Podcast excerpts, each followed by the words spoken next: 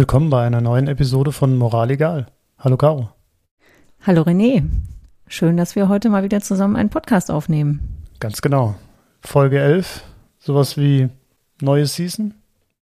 Ja, bei 10 ist ja immer ein ganz guter Schnitt. Insofern gehen wir mit Folge 11 in die nächste Runde. So machen wir's.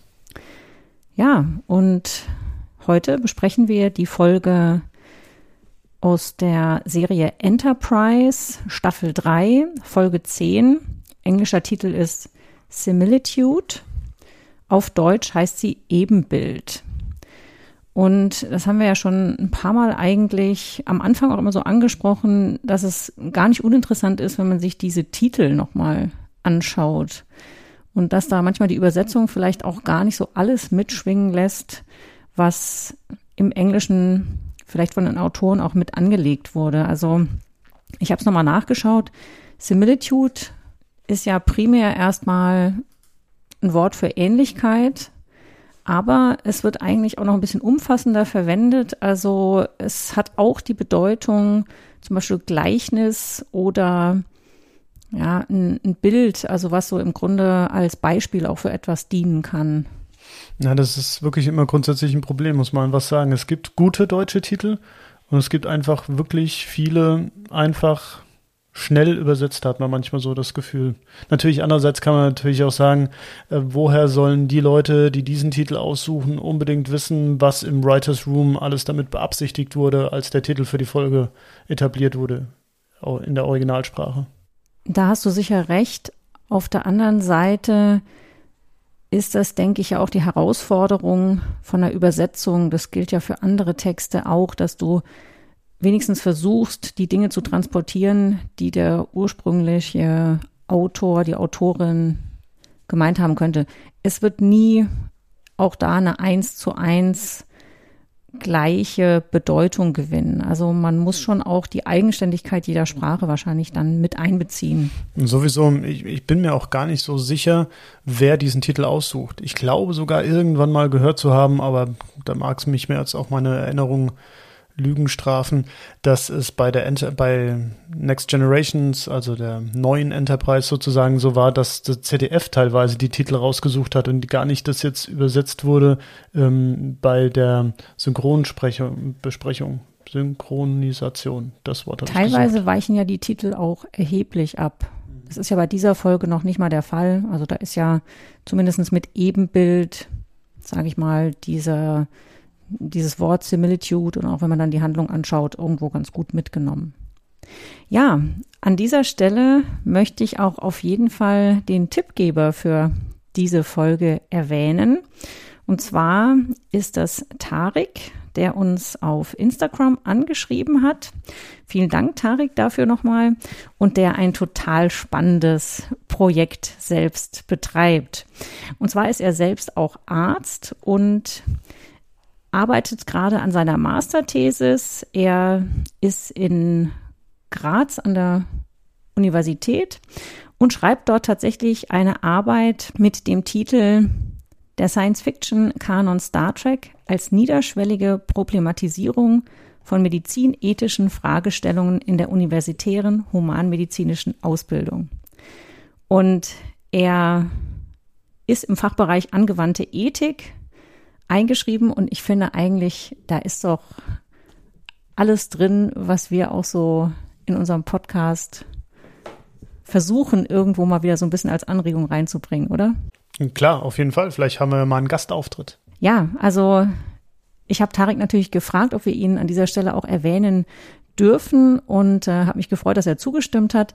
Er ist noch an der Arbeit, aber ich würde auch sagen, also Tarek, wenn das mal fertig ist, dann müssen wir da auf jeden Fall nochmal in Kontakt treten. Ja, und er hat uns auch vorgeschlagen, dass wir die heutige Folge in unserem Podcast besprechen. Magst du eine kleine Zusammenfassung machen? Ja, eine kurze Zusammenfassung der Handlung.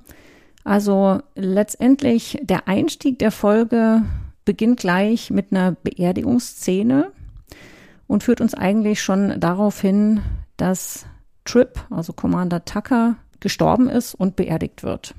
Und dann. So erscheint es zumindest. So erscheint es zumindestens. Und dann erfolgt im Grunde genommen ein Rückblick. Es wird ein Unfall im Maschinenraum letztendlich bei Modifikationen am Warp-Antrieb ähm, dargestellt, bei dem Trip verletzt wird und, so wie es Dr. Flox ausdrückt, einen ähm, irreversiblen ja, Neural Damage, also einen unwiederbringlichen Gehirnschaden wohl erleidet und in einer Art Koma ist. Und mhm. dort sehen wir ihn dann auch auf der Krankenstation. Die B-Handlung ist dann eine Situation, dass während dieser beschädigte Warp-Antrieb repariert wird, sich magnetische Teile an der Schiffshülle anlagern und das Schiff eigentlich zunehmend bewegungsunfähig machen und auch die Systeme stören und dann eigentlich während diese Handlung um Trip sich aufbaut, die Crew daran arbeitet, das Schiff eigentlich aus diesem Feld mit diesen magnetischen Particles zu befreien. Ja, die an sich dann, wie sich dann noch rausstellt, auch noch so dramatisch werden, dass das Schiff relativ schnell zerstört werden soll. Zusätzlich kommt hinzu, dass wir immer noch in diesem Handlungsstrang sind mit den Cindy, die ja die Menschheit angreifen möchten, ausrotten möchten und sie jetzt versuchen, diese Bombe zu finden. Also alles unter extremem Zeitdruck. Ja, also dieser Druck, der wird tatsächlich immer mal wieder mit reingebracht.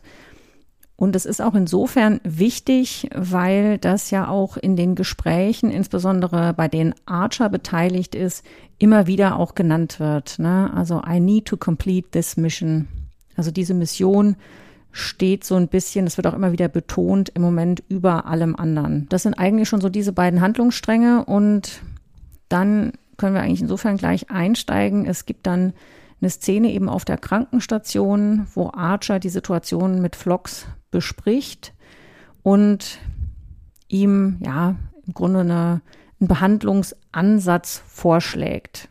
Und dieser basiert eben auf einer sogenannten Lysarian Larvae, einem der Lebewesen, die Flox in seinem kleinen Kabinett dort, Horrorkabinett. in seinem kleinen, ja, ähm, in seiner kleinen Sammlung in der Krankenstation auch pflegt und das ist also eine Lebensform, die fremde DNA in sich integrieren kann und dann den Lebenszyklus dieser anderen Lebensform in extrem beschleunigter Form einmal nachstellt. Ja, so kann man es sagen, genau. Und die Idee ist jetzt eben, dass er sagt, ja, wir nehmen Trips DNA und warten einfach ab, bis dieser Klon das gleiche Alter hat und dann transplantieren wir Nervenzellen. Wie das jetzt genau eigentlich mm, vonstatten geht, wird jetzt auch gar nicht ausgeführt. Und ähm, entscheidend auch nochmal in dieser Anfangsszene ist, dass er sagt, ja, der Symbiot wird eigentlich dadurch auch nicht geschädigt. Das ist also eine Operation, die ist unproblematisch durchführbar. Warum eigentlich Symbiot und nicht Symbiont? Ja, das habe ich mir tatsächlich auch überlegt, weil ich war jetzt irgendwie durch ähm, die Trill und durch ähm, Decks und so weiter, habe ich beim nicht so genauen Hinhören erstmal Symbiont auch rausgehört. Aber was ja auch was völlig anderes wäre. Ein genau, Symbiont was, ja genau, ein Symbiont ist ja wirklich auch ein Lebewesen, was sich in den anderen Organismus integriert. Hier geht es ja wirklich drum, dass eine eine Art lebendige Kopie, also schon hm, ähnlich wie ein Klon, aber ja doch mit anderen Stoffwechseleigenschaften, also durch dieses beschleunigte Altern auch entwickelt wird. Ich bin auch gar nicht sicher, ob Symbiot wirklich ein Wort ist, was jetzt ansonsten auch überhaupt Verwendung findet oder ob das hier eine, eine Eigenkreation eigentlich ist. Es könnte auch eine Eigenkreation aus Simulation und Biot in dem Sinne sein, also dass, äh, dass sozusagen eine Lebensform, ja, Lebensform simuliert wird. Ja, genau. Oder eben auch in Hinblick auf das äh, Wort, also Similitude, also eine ähnliche, eine, eine gleich, dem genau. anderen gleichende mhm. Lebensform eben hergestellt wird. Mhm. Ja. ja. ja. was hältst du davon? Also überhaupt äh, diese äh, Larve, ich meine, gut, also wir sind im Jahr 2004, als es produziert wurde. Und wir sehen ein Clipper-Ding, das da rausgeholt wird, das einmal gespickt wird mit DNA und dann danach noch eine schöne Sonde reingesteckt kriegt, wo man dann die Zellverdopplung sieht. Ja, genau. Also 2003 ist tatsächlich die Folge in den USA schon erschienen, 2005 dann in Deutschland. Also wahrscheinlich ist sie in der Entstehung noch ein bisschen älter sogar. Grundsätzlich muss man sagen, ist das Thema ja erstmal wieder recht modern. Also wir hatten ja in unseren Folgen auch schon diese Stichworte Tissue Engineering und sowas besprochen, auch in der letzten Folge. Aber das geht jetzt natürlich noch erheblich viel weiter. Also es geht ja nicht darum, dass er sozusagen mit Hilfe dieser Larve nur das Gehirn oder nur die, was auch immer Nervenzellen er da jetzt produzieren will, ähm, oder replizieren will. Ja, Replikator wäre ja wieder eine andere Implikation. Also er möchte sozusagen, wie du sagst, ein Tissue Engineering machen. Und in diesem Fall ist es aber so, dass man mal gleich das ganze Lebewesen kopiert. Da ist natürlich schon so ein bisschen aus heutiger Sicht vielleicht auch die Frage, warum muss man dann das ganze Lebewesen eigentlich überhaupt dafür vor sich haben. Ja, und aber das Ganze aggraviert natürlich dann noch zusätzlich, indem das eben ein ein, ja, ein empfindungsfähiges Lebewesen ist. Es ist ja nicht so, dass einfach nur in einem Tank oder in einem Behälter ähm, sozusagen der Klon gezüchtet wird und wenn er das entsprechende Alter hat, wird halt das Gehirn entnommen und da eingepflanzt, sondern jetzt kommt natürlich dieser ganze ethische Aspekt. Nein, er wächst komplett auf wie ein normales Kind, natürlich extrem beschleunigt, wie gesagt, ähm, Lebensspanne von 15 Tagen insgesamt und ähm, weil ich auch so ein bisschen lustig fand, er hat die Erinnerungen von Trip. Es wird dann versucht zu erklären, aber das macht ja nun aus heutiger Sicht gar keinen Sinn. Ja, wobei das fand ich von der Idee her schon spannend, dass du eigentlich wirklich eine Kopie, nenne ich es jetzt mal, von diesem Lebewesen herstellst, die wirklich alles beinhaltet. Das ist, denke ich, auch der Unterschied, dass Aber du nur sagst, ich ähm, klone jetzt eine Zelle, die irgendwie außerhalb von einem Kontext irgendwie existiert. Und ich habe hier wirklich das, das Wesen in seiner ganzen Komplexität und auch mit seinen Erinnerungen. Ja, natürlich. Äh, vom Erzählstrang her ist das natürlich viel beeindruckender. Gar keine Frage. Aber vom wissenschaftlichen Standpunkt her ist es Nonsens. Er nimmt irgendein DNA von irgendeinem Lebewesen und das hat dann alle Erinnerungen dieses Lebewesens und immer genau zum entsprechenden äh, Entwicklungsstand kommen ihm die Erinnerungen, die auch das Lebewesen, von dem er die DNA erhalten hatte, gerade zu diesem Zeitpunkt hatte? Vielleicht gehen wir jetzt von der Ebene weg, ob das realistisch ist, weil ich meine, er nimmt so eine etwas einfach aussehende Silikonkugel, in die er einfach einen Stab reinsteckt. Das habe ich ja Aber eben auch schon so ein bisschen so Ich finde gesagt. diese Idee, dass ja auch die Entwicklung in dieser beschleunigten Zeit stattfindet und auch die Erinnerungen ja zeitlich gebunden abgerufen werden. Das fand ich erstmal schon spannend, weil das ist ja auch was, also er, er bekommt ja auch die Erinnerungen tatsächlich immer entsprechend seines Lebensalters mhm. dann erst dazu. Ob das jetzt, wie gesagt, realistisch ist oder nicht, aber es gibt ja schon auch so Modelle zum Beispiel, dass du generationenübergreifend Traumata weitergeben kannst. Ja, dass in gewissen Bereichen tatsächlich also, DNA-Veränderungen stattfinden, die durch bestimmte traumatische Ereignisse verursacht sind. Da hängen natürlich keine Erinnerungen jetzt dran, dass man sagt, ich erinnere mich, äh, keine Ahnung, wie ich da mit meinem Hund gespielt habe. Aber die Frage, was sowas vielleicht auch mit einem Lebewesen, mit einem Menschen macht, was vielleicht über seine Person hinaus auch weiter besteht. Das ist, denke ich, eine Frage, da kann man jetzt nicht hundertprozentig sagen, es ist egal, was jemand erlebt, auch in dem Sinne, was gibt er vielleicht weiter über zum Beispiel die nächste oder in die nächste Generation. Klar, also natürlich gibt es ja sowas wie ganze Spezies, die sozusagen über Generationen gewisse Dinge erlernt haben und die seit Geburt können. Das sieht man ja im Tierreich gar nicht selten. Ja, dass gewisse Dinge, Mechanismen offensichtlich auch in grundlegende Handlungsmuster integriert werden können. Aber wie du gerade gesagt hast, komplexe Erinnerungen, warum sollte das so sein? Ich, ich will jetzt auch gar nicht zu sehr darauf rumreiten.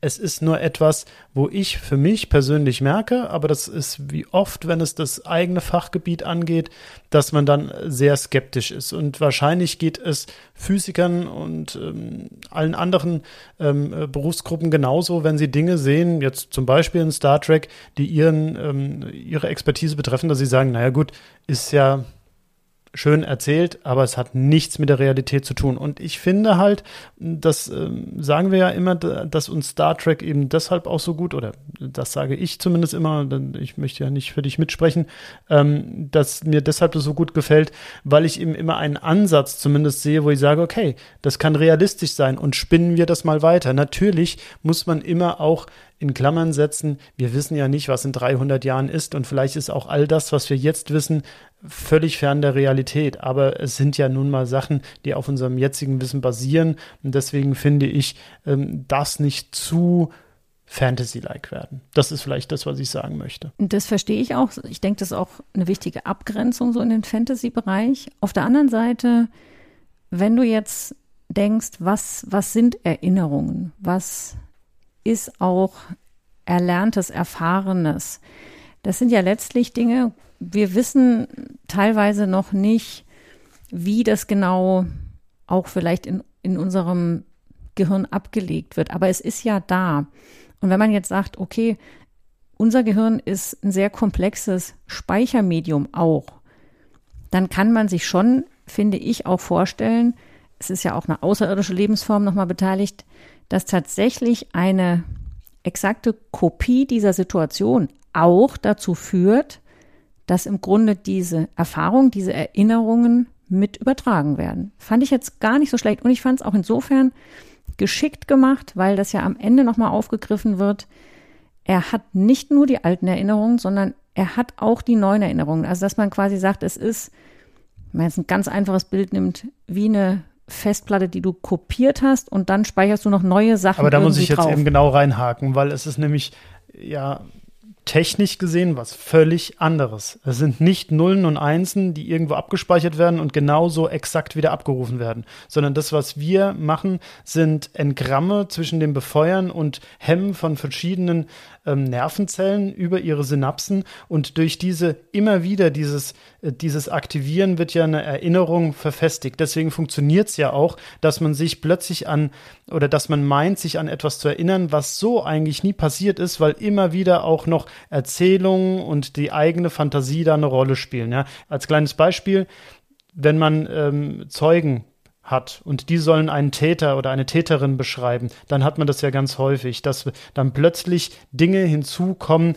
die so nie existiert haben. Also ich will nur sagen, ich will, ich will das gar nicht jetzt kaputt machen. Ich will, wollte nur beschreiben, warum es für mich nicht sehr gut funktioniert hat. Ja, kann ich gut nachvollziehen, aber gerade dieser Unterschied zwischen was ist gefühlt auch eine, eine Wahrheit. Also das wird ja auch aufgegriffen, dass er ja dann auch sagt, ich habe ja diese Erinnerung. Also ich habe ja in, von meinem Gefühl her bestimmte Dinge erlebt, obwohl er die ja nicht erlebt hat. Das ist ja das, was du auch jetzt beschreibst, ne? dass man manchmal bei solchen Situationen das so lange durchdenkt, dass man zum Schluss das Gefühl hat, so ist es passiert, so habe ich es erlebt. Das ist ja auch dieser, äh, dieser Ansatz unseres Gehirns, Dinge irgendwie sinnvoll einzusortieren.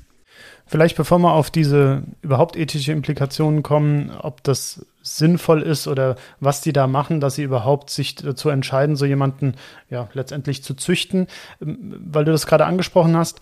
Es kommt ja noch dieser Erzählstrang hinzu. Es war ja eigentlich erst gedacht, dass er die Operation auf jeden Fall überlebt. Dann heißt es, die Operation wird er nicht überleben. Und dann kommt noch hinzu, dass ähm, ja Sim, also der, der Symbiot, wie er genannt wird, von Trip selbst ähm, in Erfahrung bringt, dass es vielleicht ein Enzym gibt, ähm, das diesen sehr schnellen Alterungsprozess ähm, auf einen normalen Alterungsprozess reduzieren kann. Und dann kommt natürlich die Frage, das, was du, deswegen komme ich gerade drauf, weil du das, das eben angeschnitten hast, was unterscheidet ihn denn überhaupt jetzt noch von Trip? Also wenn er jetzt dieses Enzym bekäme, natürlich ist es jetzt in, in der Erzählung so, dass das höchst experimentell ist, frage ich mich, war es das mit der Larve nicht auch? Ähm, aber ähm, dass dieses Enzym sehr wahrscheinlich nicht wirken wird und dass es mindestens einen Tag dauert, um es zu ähm, herzustellen, zu produzieren und dass bis dahin dann eben aber wiederum Trip, äh, Sim, Entschuldigung, Sim zu alt ist, um als Spender für Trip zu funktionieren. Das heißt, es wird nicht machbar sein. Außer sie entscheiden sich, sie gehen das Risiko ein, dass das Enzym eventuell wirken könnte und ersetzen dann Trip mit Sim. Und dann jetzt wieder die Frage, findest du, er ist ein anderer? Ja, genau das ist, denke ich, auch eine von den Kernfragen, die hier gestellt werden, weil gerade wenn er dann in das Alter kommt, in dem Trip auch ist, fällt ja eigentlich diese, diese Ähnlichkeit wirklich schon im Sinne von einer Nicht-Unterscheidbarkeit immer mehr ins Gewicht. Das Einzige, was ihn tatsächlich fundamental unterscheidet, ist diese Gewissheit, die er dann hat, ich habe diese kurze Lebensspanne, ich bin nicht mehr lange da. Das macht ihn ja auch in manchen Situationen, wenn wir dann an diese Liebesgeschichte auch mit Paul denken, denke ich, beeinflusst ja auch nochmal sein, seine Art zu handeln, weil er einfach weiß, okay, entweder ich spreche das jetzt an oder es ist zu spät, es wird nicht stattfinden. Und was hat er in dem Sinne auch zu verlieren? Ja, also da, da ändern wahrscheinlich dann die Bedingungen tatsächlich auch sein Handeln. Aber ansonsten ist ja wirklich die Frage, hätte man nicht tatsächlich Trip ersetzen können, wenn das mit diesem Enzym funktioniert hätte. Man muss ja auch sagen, was gar nicht aufgemacht wird, ist ja der Bereich zu sagen, welche Risiken hat denn der Eingriff, wenn er wie geplant stattge also stattfindet, ja. Man hätte ja auch sagen können, okay, vielleicht ist Trip hinterher auch nur noch 80 Prozent derjenige, der er vorher war. Vielleicht behält er Defizite zurück. Das wird ja in dem Sinne jetzt mal ganz außen vor gelassen, wahrscheinlich auch, weil man natürlich aufpassen muss, dass es nicht zu komplex wird oder zu unübersichtlich auch. Ja, würde ich so gar nicht sagen. Ich meine, denken wir doch mal an die letzte Staffel Picard zurück.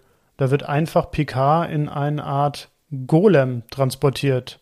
Und es ist trotzdem, sagen alle, okay, ja, der ist jetzt äh, auf Grundlage einer mechanischen oder biomechanischen Lebensform, aber es ist weiterhin Picard.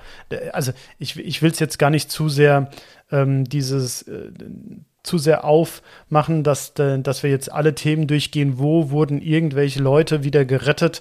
Ähm, es ist in der aktuellen Staffel von, von Lower Decks wird es auch so mal kurz äh, thematisiert, also suffisant thematisiert, wie es gerne in Lower Decks gemacht wird, dass es ja so ist, dass äh, insbesondere äh, Brückenoffiziere ja gerne mal wieder von den Toten auferstehen mit allen möglichen Varianten. Und ähm, das wäre ja auch eine Variante gewesen, die man hätte machen können. Aber es geht natürlich eigentlich darum, äh, dürfen wir das? Und was macht es mit dem Sünden, wie du sagst, ja? Ähm, andererseits, er hat eine so schnelle Lebensspanne, dass er bis zu dem Zeitpunkt äh, de, des Transplantats, was weiß ich, acht, neun Tage vielleicht vergangen sind. Und das wäre ja nur das, was dazu addiert wird zu den Erinnerungen von Trip, die Trip ja da nicht hat, weil er ja die acht Tage im Koma liegt. Sehe ich jetzt auch nicht so. Okay, aber wir haben jetzt ähm, eben die Situation, dass das eben nicht funktionieren kann ähm, oder sehr wahrscheinlich nicht funktionieren kann, weil dieses Enzym hochexperimentell ist. Man will es nicht versuchen und man entscheidet sich dazu und drängt ihn so ein bisschen und er entscheidet sich aber letztendlich auch selbst dazu, dann doch diese Operation, die Transplantation durchzuführen. Also zu der Frage, darf man das, hatten sich ja offensichtlich vom Hintergrund der Story her auch schon Personen Gedanken gemacht, weil es gibt ja ein Ban für diese Technologie. Also im Grunde ist ja diese ganze Prozedur eigentlich verboten, die Vlogs durchführt. Und deswegen sind natürlich auch alle Forschungen, die da drumherum dann stattfinden könnten oder stattgefunden haben, wie diese Enzymbehandlung, sind natürlich irgendwo ja auch verboten. Und deswegen denke ich, kann man es auch nachvollziehen, dass da das Wissen so ein bisschen im Nebel bleibt. Interessant ist tatsächlich ja diese grundsätzliche Frage, was macht uns denn zum Menschen? Also ist es unser Körper? Ist es, sind es unsere Erinnerungen? Das ist ja das, was du gerade angesprochen hast mit solchen Szenen, die dann in anderen Star Trek-Serien vielleicht auch aufgegriffen werden mit Picard. Was ist denn eigentlich das Entscheidende? Und ich denke da. Also du meinst, was macht uns zum empfindungsfähigen und entscheidungsfähigen Lebewesen? Also es ist ja jetzt eher eine philosophische Debatte, weil zum Menschen ähm, jetzt gerade im, im Universum von Star Trek macht uns natürlich letztendlich die DNA. Und da kann man schon in diesem Fall diskutieren, wenn diese Larve zwar die DNA reproduziert, aber sich vielleicht mit integriert, ob das dann noch ein menschliches Wesen ist oder ob das eine Mischform ist. Ja, aber ich würde es jetzt ein bisschen tatsächlich eher vom philosophischen Standpunkt und nicht ganz so biologisch zentriert auch sehen. Also deswegen habe ich auch Mensch gesagt, weil Trip ist ja letztlich, er ist ja ein Mensch. Und die Frage ist ja hier, ja, was, was unterscheidet ihn denn von jeder anderen menschlichen Lebensform, die auch auf dem Schiff ist? Er hat einen Körper, er hat Erinnerungen, er hat Fähigkeiten, er fühlt. Nee, ich meinte, ich wollte jetzt mehr so auf die Spezies hinaus. Also ein Vulkanier ist ja auch letztendlich kein Mensch, aber er ist natürlich ein empfindungsfähiges, entscheidungsfähiges Lebewesen. Nee, das ist ähm, natürlich ähm, zweifelsfrei, aber ich denke, hier wird ja speziell die Frage aufgegriffen, auch von der Figur von Sim selbst. Er sagt ja auch, was bin ich denn? Bin ich nur eine Kopie von, von ihm, von Trip. Und dann ist aber die Frage, eben selbst wenn er eine Kopie ist, ist er ja eine Kopie plus diese eigenen Erinnerungen, die er schon gesammelt hat und macht ihn das nicht auch wieder zum Individuum? Vielleicht ist das der offenere Begriff. Ja, was macht uns denn zu einem Individuum, zu einem lebenden Wesen, was eigentlich ja damit auch einen eigenen Wert hat? Und das ist ja eigentlich das Dilemma vor dem Archer ja dann auch steht, dass er ein Individuum, ein Lebewesen nach seiner Entscheidung erstmal hat erschaffen lassen. Und jetzt ist natürlich damit aber auch die Verantwortung verbunden zu sagen, okay, wie gehe ich mit diesem Crewmitglied um? Ja, du kannst ja auch sagen, wie wäre es denn gewesen, wenn Trip überlebt hätte, wenn äh, man keine Ahnung, irgendeine Nervenstruktur von einem anderen Crewmitglied gebraucht hätte, das hätte das auch nicht überlebt. Hätte man den dann auch geopfert? Und hätte man gesagt, ja, die Mission ist jetzt aber so wichtig und dann muss jetzt jemand, der, keine Ahnung, äh, nur in der dritten Reihe im Maschinenraum hilft, auf den können wir jetzt verzichten. Ja, also ich glaube, es sind jetzt mehrere Sachen, die du ansprichst. Das eine ist äh, zwangsläufig, ähm, gibt es eine Wertigkeit zwischen den Besatzungsmitgliedern. Also ich denke, eine Wertigkeit zwischen den Individuen, Individuen gibt es nicht. Ja? Also du kannst nicht ein Menschenleben oder ein Speziesleben ein, gegen ein anderes aufwiegen. Das geht nicht. Könnten wir jetzt lange Debatten darüber führen. Es wurden schon Jahrhunderte Debatten darüber geführt. Ähm, aber ich glaube, da sind wir uns auch einig, dass das nicht geht. Ähm, aber das andere ist natürlich jetzt, und das äh, wird ja auch tatsächlich in dieser Folge nochmal stark unterstrichen, dass jetzt dieses Militärische hinzukommt. Er muss alles der Mission gegenüber zur Verfügung stellen und ähm, muss auch Crewmitglieder opfern für die Mission. Und er sagt ihm ja auch ganz klar, ich werde das tun. Egal wie du dich entscheidest. Und äh, wenn du nicht freiwillig gehst, dann werde ich dich umbringen lassen. Dann sagt er ja noch Sim noch so nach dem Motto, du bist doch gar kein Mörder. Und er sagt er, mach mich nicht zu einem. Also er würde es auf jeden Fall tun, weil er diese, ähm, diese Mission über alles stellt. Und ich glaube, das ist auch etwas, was man versucht hat, diesen Charakter Archer gegenüber den anderen Captains auszuprägen, dass er natürlich in einer ganz anderen Zeit lebt. Das sind ja, ist ja, sind ja auch nur 200 Jahre von unserer Zeit weg und nicht 300 Jahre oder 400 Jahre will jetzt gar nicht zu sehr darauf eingehen. Was ich aber sagen möchte, ist, dieses, diesen aggressiven militärischen Unterton, den hat man ja eigentlich aus Star Trek über die Zeit doch eher entfernt oder relativiert, indem man äh, die Gesellschaft ja auch verändert hat. Jetzt, wenn man den, die Zeitlinie von Star Trek nimmt. Und ähm, wenn du so fragst, glaube ich, Archer hätte ein aus seiner Sicht weniger wertvolles Crewmitglied durchaus geopfert für den Ingenieur, den er jetzt so dringend braucht. Ja, und das, ich muss sagen, ich fand auch, als es dann gegen Schluss in der Folge genau um diese Fragen ging, da fand ich es schon auch irgendwo bedrückend.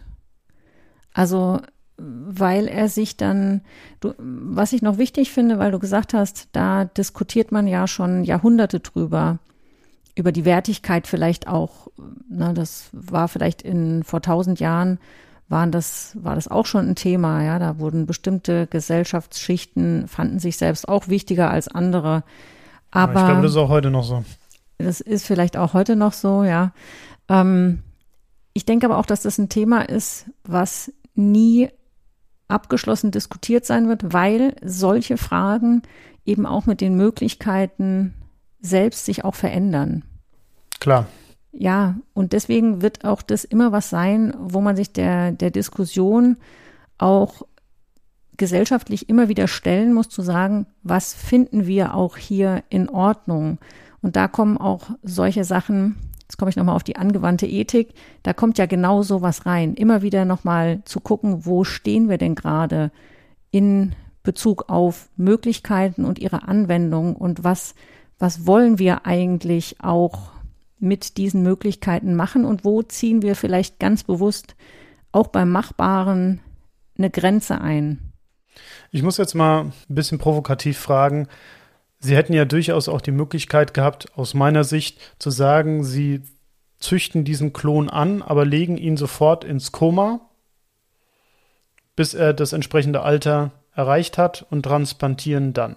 Wäre es für dich dann was anderes gewesen? Also ich meine jetzt rein vom Erzählstrang her für den Zuschauer und die Zuschauerin wäre es natürlich was anderes gewesen. Ich denke, es hätte sich tatsächlich für den Zuschauer ganz anders angefühlt, weil das vielleicht ein Stichwort, was wir noch nicht genannt haben, Bewusstsein.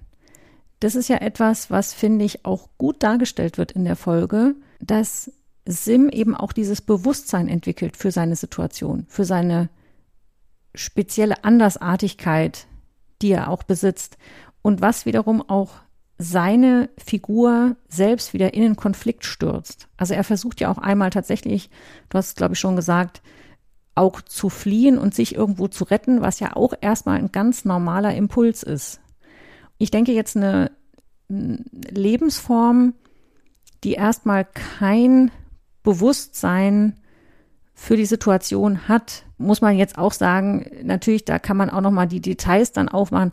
Aber wenn man jetzt wirklich sagen würde, diese Lebensform, die hat von Anfang ihrer 15-tägigen Lebensspanne bis zum Schluss eigentlich davon nichts mitbekommen, würde ich jetzt fast sagen, das hätte sich wahrscheinlich anders angefühlt. Auf jeden Fall. Also aus meiner Sicht auch dass sich das ganz anders anfühlt und dann kommt, dann wären wir ja wieder mehr bei diesem Tissue Engineering. Aber natürlich, um die ethische Debatte führen zu können, musste man ja auch zeigen, dass es ein bewusstes Lebewesen ist, das da gezüchtet wird. Das macht natürlich die Sache auch von der Diskussionsher oder von der Diskussionsgrundlage her sehr viel interessanter, weil wenn er jetzt nur in, in dem Tank gelegen hätte und man hätte darüber diskutiert, dann hätte man das nicht gut transportieren können, dass das ja auch ein empfindungsfähiges Lebewesen ist und warum muss der jetzt sterben für den anderen? Dann hätte man das wirklich mehr so gesehen, ja, das ist ja wie äh, ein biomechanisches Herz, dass man, dass man irgendwie mit, mit Stammzellen von dem Spender, was ja auch tatsächlich Trip war ja selber der Spender, ähm, dann eben angezüchtet wird. Und das ist ja was,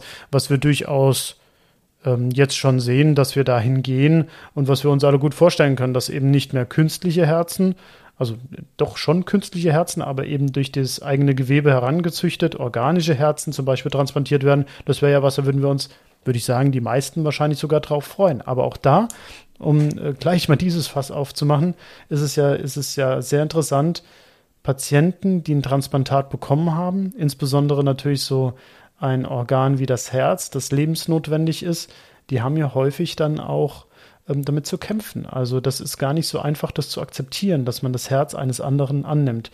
Und da wäre natürlich die spannende Frage, ist das anders, wenn es künstlich ist oder wenn es durch Stammzellen gezüchtet wurde? Ja, und es ist wirklich auch ein, ein wichtiges und interessantes Thema, weil das geht ja auch wieder auf diese Kernfrage zurück. Was macht mich denn als Mensch aus?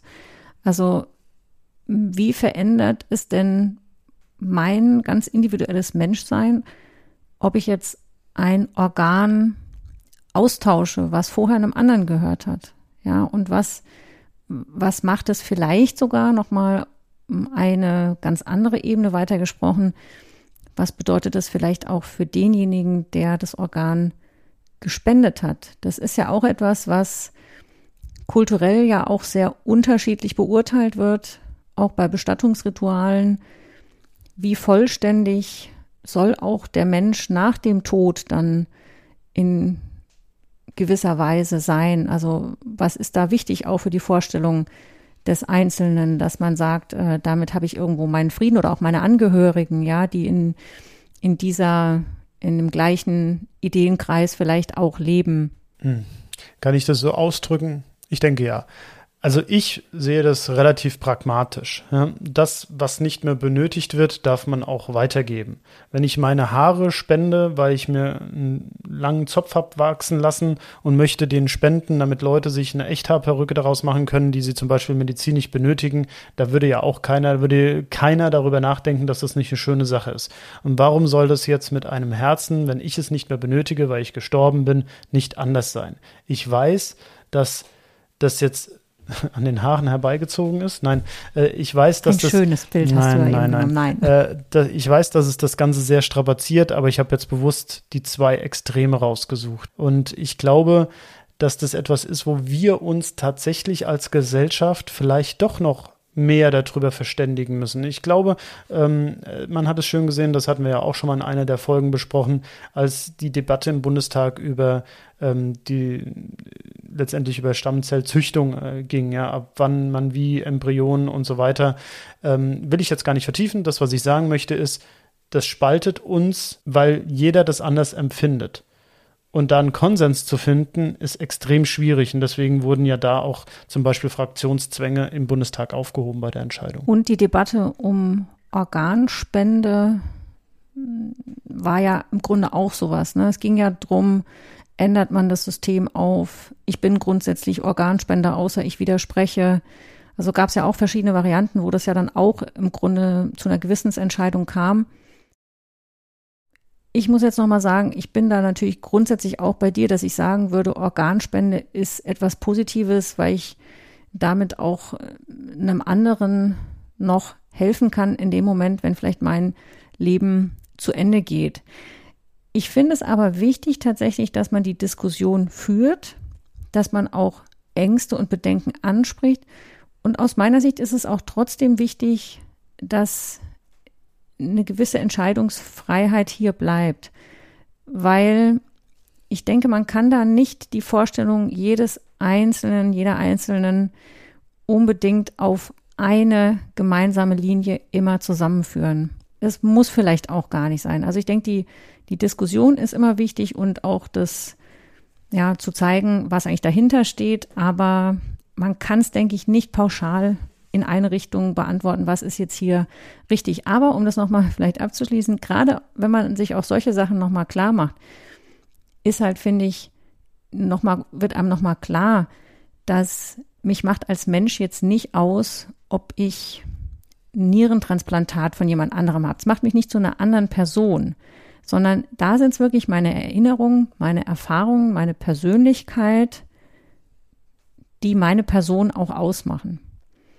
Und das ist, denke ich, aber ja auch hier dieses Thema eben, dann muss man sagen, ist im Grunde Sim eben doch auch irgendwo ein Mensch und damit gleichwertig wie alle anderen anzusehen. Ja, sehe ich genauso. Ich bin schon auch der Meinung, aber das sollte ja diese Folge eben auch provozieren, dass das natürlich, was sie gemacht haben, nicht geht. Ich habe es ja schon so ein bisschen angedeutet. Ich denke, es wäre machbar gewesen, wenn sie von Anfang an gesagt haben, das ist nicht richtig, was wir machen, aber wir lassen dieses Lebewesen nicht normal aufwachsen, sondern wir setzen es gleich ins Koma. Sie hätten ja da auch einen Erzählstrang ähm, reinbringen können, hätten einfach sagen können, wir können das nicht machen, weil wenn er nicht seine Erfahrungen sammelt, dann wird es auch nicht dazu kommen, dass er die Erinnerungen von Trip hat. Aber das war ja offensichtlich gar nicht relevant. Sie waren ja selbst darüber überrascht, dass das so ist. Und deswegen würde ich sagen, wenn es auf der Ebene des Tissue Engineering geblieben wäre, wäre es schon hart gewesen. Es wäre natürlich schwierig gewesen, das dann gut rüberzubringen. Deswegen war es sehr viel besser, ihn aufwachsen zu lassen und ihn auch wirklich seine eigenen Erlebnisse ähm, erfahren zu lassen. Dennoch war es falsch aus meiner Sicht. Es war falsch. Auf der anderen Seite wäre dieser Ansatz, der ja jetzt schon im Sinne von der Lösung ist, wenn man eigentlich das Dilemma einmal durchgespielt hat, wäre natürlich, wenn man das von Anfang an gemacht hätte, auch ein gewisses Herummogeln um den Konflikt gewesen. Weil was man ja auch gesehen hat, ist ja, wie wertvoll er auch für diese Situation wiederum ist. Weil er ja auch dazu beiträgt, in diesem B-Handlungsstrang im Grunde das technische Problem mit diesen mhm. Partikeln zu lösen. Gut, da wurde aus meiner Sicht nochmal unterstrichen, wie wichtig er als Ingenieur für das Schiff ist, um die Mission eben zu erfüllen. Ich hatte sowieso bei vielen Sachen ein sehr hm, amerikanischen Vibe. Also so dieses äh, alles der Mission unterzuordnen, ist so ein bisschen die Richtung, egal was es kostet. Und das ist natürlich äh, auch aus meiner Sicht die Frage, ist das wirklich so? Ja, ähm, darf es alles kosten, was es will, nur damit die Mission erfüllt wird? Ist jetzt nochmal auf einer anderen Ebene sehr provokativ formuliert. Und das zweite war auch dieser Purpose, der immer angesprochen wurde. Das ist, mh, also, finde ich, so ein sehr christlich-amerikanisches Bild. Ja, Gott hat dir eine es geht eine, ja da so ein bisschen um Bestimmung. Eine Bestimmung auferlegt und die musst du erfüllen. Und äh, die Bestimmung von Sim war eben, die zu erfüllen, Trip zu retten, während die Bestimmung von Archer ist, der Captain zu sein, der den, den Krieg mit den Cindy abwendet und die Föderation letztendlich einen Grundstein für die, äh, für, die, für die Föderation legt. Das ist ja auch ein Satz, der mehrfach fällt. This is what I was meant to do. Und da muss ich auch sagen, das ist mir auch ist dann manchmal für mich auch ein bisschen äh, schwierig, weil ich finde auch, da ist so die, die eigene Position kommt da manchmal so ein bisschen zu kurz. Ich fand gut, dass sie das ein ganz bisschen aufgebrochen haben, als Sim dann erzählt, ja, ähm, mein Vater sagt, ich soll Ingenieur werden und meine Mutter sagt, ich soll Architekt werden, aber ich würde am liebsten eigentlich auch ähm, ein Captain werden. Ja, und das ist er ja nicht geworden. Und dass es eben manchmal auch so ist, dass das mit diesen, dieses heroische, ja, ich wusste von Anfang an, äh, ich war dazu bestimmt, dass ich ein großer Starfleet-Captain werde. Ja, es kann aber halt auch nicht jeder irgendwie ein berühmter Captain werden. Und das ist und aber auch, auch und muss auch nicht. Und dass eben auch die anderen eine wichtige Rolle haben und dass Trip vielleicht gerade in der Position, auf die er dann gekommen ist, ganz speziell seine Talente auch entfalten kann, auch wenn das vielleicht nicht das ist, wovon er als Junge auch geträumt hat oder was er für seine Bestimmung mal auch gehalten hat. Diese Situation fand ich war jetzt eher so, dass unterstrichen werden sollte, dass Sim seine eigenen Erfahrungen macht und weil er eben jetzt Zeit mit Archer vor allem verbringt, will er deshalb Captain werden. Ob das tatsächlich so war, dass er in seiner eigentlichen als Trip seine Jugend durchgemacht hat und Kindheit dann auch davon geträumt hat, äh, Captain zu werden, wissen wir ja nicht. Aber ja, also ich hatte es so verstanden, dass er das, dass das eine Erzählung ist aus aus seiner Erinnerung, also aus der aus Trips Erinnerung. Aber ja, kann natürlich sein, Kam dass jetzt das, bei mir anders ja, an. Okay, ja. Ja, wollen wir vielleicht ein kurzes Fazit wir, ziehen oder hast du noch, noch was auf paar, deinem Zettel? Sollen wir noch ein paar Nebenaspekte, einfach so bisschen leichtere Aspekte aus der Folge, was noch dabei war. Also ich fand zum Beispiel, wie fandest du das, als am Anfang dieses Baby in diesem Tank schwimmt? Da habe ich mich zum Beispiel gefragt, warum hat es eine Nabelschnur? Na gut, das war, weil es darüber ernährt wird, oder wie? Ja, okay, also das fandest du, weil ich fand das so ein bisschen, ich habe dann gedacht, naja, also im Grunde hätte man auch sagen können, das Kind hätte sich ja auch so ja, in die klar. Lebensform entwickeln können. Ne? Gut, und dann wird ja so ein bisschen diese väterliche Rolle von Flox aufgebaut, wie er wickelt und dass er dann einen Dünger findet für seine Pflanzen. Und ja, das fand ich aber ganz nett eigentlich genau, aufgegriffen. So würde ich es auch sagen, ja, nett. Ja. Dann hast du auch so ein bisschen angesprochen, die Bekleidungssituation, dass man eigentlich sich fragt, warum Paul außerhalb haben. von ihrer, von ihrer dienstlichen Tätigkeit immer bauchfreie Oberteile tragen muss. Und Trip oben ohne. Ja, ich weiß nicht. Ähm, aber fände ich schwierig. Finde ich, ist auch in den neueren Serienerzählungen, insbesondere auch außerhalb des Star Trek-Universums, ist das sehr viel besser geworden. Also ich äh, mag es einfach nicht mehr, dieses Bild von vor 20, 30 Jahren, dass man Frauen dann letztendlich doch auf ihre Sexualität reduziert in dem Fall. Ich meine, T'Pol ist die Wissenschaftsoffizierin. Sie ist wahrscheinlich eine, so wird es zumindest äh, erzählt, der intelligentesten Lebewesen auf diesem Schiff mit dem meisten Wissen und Können. Und äh, dann ist es aber wichtig, dass man immer wieder zeigt, wie sexy sie auch ist. Ich muss jetzt äh, extra so ein bisschen cringe du musst, sagen. Du musst das jetzt mal ein bisschen so, ja. Ja, ist, denke ich, dem Zeitkontext tatsächlich geschuldet, aber muss man sagen, bräuchte man jetzt nicht mehr unbedingt. Also, nee. Was wir noch gar nicht äh, besprochen haben, ist die, die vulkanische Neuropressur Methode und Fußreflexzonenmassage, die durchgeführt wird. Wie stehst du denn zu, zu solchen, sag ich mal, Behandlungsmethoden? Schwierig. Also, dass offensichtlich irgendwelche Sachen in irgendeiner Weise eine Rolle spielen, hat man ja aus verschiedenen Dingen gelernt.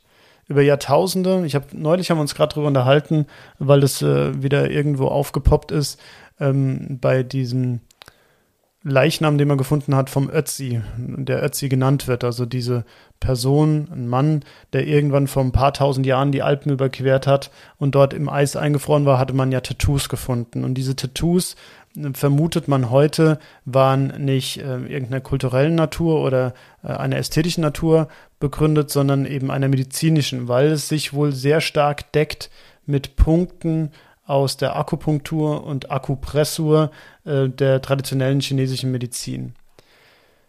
Ich bin deshalb skeptisch, weil wir keine hundertprozentige Evidenz für diese Sachen aufzeigen können. Jetzt kann man natürlich auch argumentieren, weil es nicht genügend untersucht wurde oder nicht richtig untersucht wurde. Ich glaube, was wir tatsächlich mehr in Betracht ziehen müssen, ist, dass diese ganzen Methoden sich sehr stark auch mit dir selbst und mit dem Individuum beschäftigen. Und dadurch hast du auch einen Effekt. Wenn du jemanden hast, der sozusagen sich eine ganze Stunde mit dir widmet und äh, dir dann auch so ein bisschen rituell das Gefühl vermittelt, ich äh, ähm, versuche dich jetzt äh, zu heilen oder eine Situation zu bessern, bessern, dann denke ich, hat das einen Effekt. Aber ich glaube nicht unbedingt, also ich persönlich glaube nicht unbedingt daran, dass wenn ich eine Nadel an einem bestimmten Punkt steche oder ich an einem bestimmten Punkt am Fuß drücke, dass dann mein Nierenstein davon weggeht. Übertrieben gesprochen. Ich denke, du hast schon sehr differenziert jetzt besprochen. Ich sehe das eigentlich ähnlich. Ich denke, das sind Verfahren, zumindest oft Teile davon, die sich über eine lange Zeit entwickelt haben und wo viel Erfahrung auch eingeflossen ist. Diese Methoden können eine gute Ergänzung sein. Und wie du auch sagst, das ist auch ein Stück weit Beschäftigung mit dem eigenen Körperempfinden. Es ist, denke ich, auch teilweise so ein bisschen Anregung von Prozessen, die im Körper stattfinden. Und insofern finde ich, war es eine ganz schöne Referenz, dass auch solche Verfahren über die Zeit noch andauern. Ja, vielleicht kommen wir noch ganz kurz zum Fazit. Ich ähm, weiß nicht, ich habe ja schon ein paar Sachen gesagt. Ich fand die Folge okay. Sie hat schon wichtige Dinge angesprochen, wo ich auch denke, dass wir immer wieder darüber nachdenken müssen und eben nicht ganz selbstverständlich alles machen können, was technisch möglich ist oder biologisch möglich ist, medizinisch möglich ist und dass man das eben auch eigentlich in einem viel größeren Gremium besprechen möchte, das müsste, deswegen gibt es ja auch sowas wie Ethikkommissionen.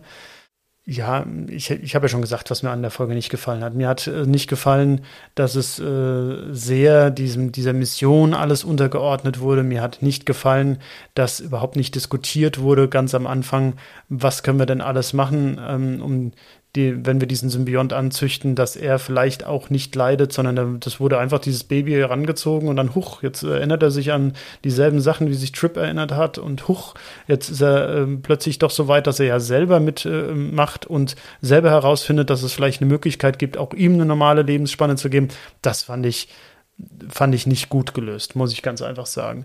Und ähm, von dem Frauenbild, das wir angesprochen haben, das äh, geht ja über die gesamte Serie. Das ist ja bei Voyager mit Seven of Nine nicht anders. Das finde ich auch extrem schwierig. Ich würde ein bisschen vielleicht für mich widersprechen, dass ich fand, dass die, dass der Konflikt, der sich hier aus der Situation ergibt, fand ich war gut ausgebreitet. Und es war auch aus meiner Sicht viel Entwicklung in der Geschichte drin, die auch für mich jetzt gut nachvollziehbar war und wo man auch gesehen hat, dass manche Aspekte auch einfach gar nicht bedacht worden sind am Anfang, die dann eben aber aus der Anfangsentscheidung plötzlich entstehen. Ja, ich denke, es waren manche Dinge dann so ein bisschen in der Luft stehen gelassen. Das ist aber natürlich wie immer auch wieder so ein bisschen der Zeit geschuldet, weil man natürlich innerhalb von einer Stunde auch jetzt nicht solche Themen vielleicht ähm, abschließend erörtern kann. Ich denke, was ein wichtiger Punkt ist, den wir auch vorhin besprochen haben, ist, dass es nochmal unterstreicht, dass es für solche Situationen wahrscheinlich nie heute und auch in Zukunft nicht eine abschließende, eindeutige Lösung gibt, beziehungsweise dass sich immer mal wieder neue Konfliktfelder auch eröffnen. Und da würde ich es genauso auch wie du sehen. Man muss da im Dialog bleiben und muss auch für sich selbst immer wieder eine Standortbestimmung durchführen, ob man sagt, ja, sind wir jetzt noch in einem Bereich, der für uns alle irgendwo auch tragbar und richtig ist. Ja, insofern denke ich, war das eine schöne Folge Nummer 11. An dieser Stelle eben nochmal abschließend Danke an Tarek, danke an euch alle, die ihr unseren Podcast hört. Schreibt uns gerne eure Kommentare, auch Anregungen oder Folgenvorschläge, da freuen wir uns. Und ja, in diesem Sinne verbleiben wir bis zum letzten Mal und immer daran denken. Moral? Ist nicht egal. Tschüss. Ciao.